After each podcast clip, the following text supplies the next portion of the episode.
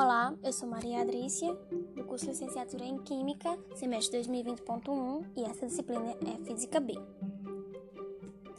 Na 12 semana, veremos ondas eletromagnéticas, sendo o último assunto a ser visto na disciplina. Nesse último assunto, abordaremos inicialmente uma breve revisão sobre a equação de onda. Vemos que uma onda passando por um fio esticado, o elemento se move perpendicularmente à direção da propagação da onda. Aplicando assim a segunda lei de Newton ao movimento que o elemento produz, podemos obter uma equação diferencial denominada de equação de onda, que governa a propagação das ondas em qualquer tipo. Partir desse conhecimento, veremos as ondas eletromagnéticas no arco-íris de Maxwell. O conceito de ondas eletromagnéticas vem da propagação de um raio luminoso no espaço, de campos magnéticos e elétricos, um ramo do eletromagnetismo denominado óptica, o estudo da luz visível. Os estudos de Maxwell, a luz visível, os raios infravermelho e ultravioleta eram as únicas ondas eletromagnéticas conhecidas.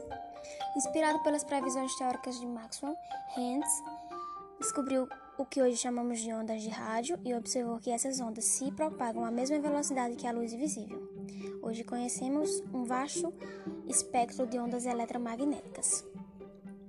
Vemos as ondas longas onde o comprimento de onda é alto e de difícil acesso, alta radiação.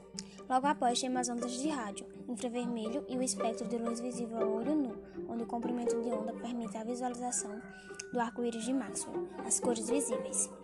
Após o espectro visível, temos a ultravioleta, as, as ondas de raio-x e os raios gama. À medida que aumenta as ondas, a frequência delas também aumenta. Várias propriedades importantes das ondas eletromagnéticas podem ser observadas. Elas são sempre as mesmas, independente da forma como as ondas são criadas.